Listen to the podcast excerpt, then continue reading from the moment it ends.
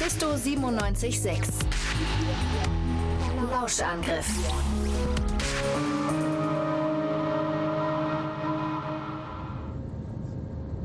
Diese schneebedeckte Landschaft, die weiß glitzernden Tannen.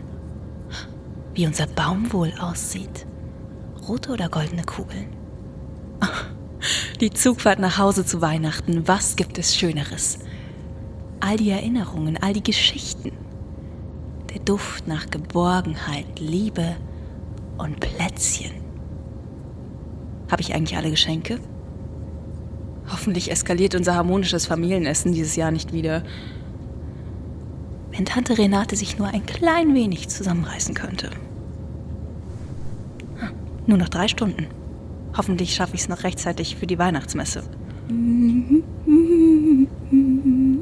Der Song muss dringend noch in meine Weihnachtsplaylist. Was für ein Banger! Oma wird bestimmt richtig dazu abgehen später. Ja, ja, natürlich ist hier noch frei. Setzen Sie sich nur. Wollen Sie noch ein Stück näher, vielleicht gleich auf meinen Schoß? Das ist ja mal wieder typisch. Der letzte freie Sitz im ganzen Zug neben der Frau in dem kitschigsten Weihnachtspulli ever. Also ein bisschen mehr Platz hätte ich schon gern. Die soll sich nicht so breit machen. Zugfahrt nach Hause zu Weihnachten. Was gibt's Schlimmeres? Diese albernen Weihnachtstradition und dann ist die Familie, alle mit ihren Erwartungen und Wünschen. Nein, ich habe keine Freundin. Nein, ich bin noch nicht fertig mit dem Studium und nein, ich werde kein Arzt. Ich studiere noch nicht mal Medizin, verdammt nochmal.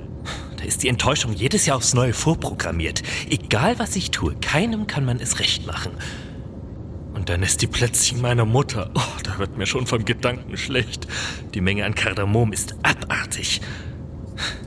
Aber naja, es sind ja nur die paar Feiertage. Irgendwie werde ich das schon rumkriegen. Und nächstes Jahr, da fahre ich ganz sicher nicht mehr heim. Da boykottiere ich das ganze Weihnachtsgedöns. So sieht's aus. Der sieht ja unfreundlich aus. Ich wünschte, der Platz neben mir wäre frei geblieben. Naja, vielleicht sollte ich ihm trotzdem ein selbstgebackenes Plätzchen aus meiner Dose anbieten. Es ist ja Weihnachten. Oh, wie das duftet. Was riecht denn hier so verbrannt? Was will diese Frau jetzt mit den Keksen? Ach, ich werde mich wohl doch noch mal umsetzen müssen. Zur Not stehe ich die restliche Fahrt. Ach, das hält ja kein Mensch aus. Ach du heilige Scheiße, wie sage ich das jetzt am besten den Passagieren? Der nahende Schneesturm macht eine Weiterfahrt unmöglich.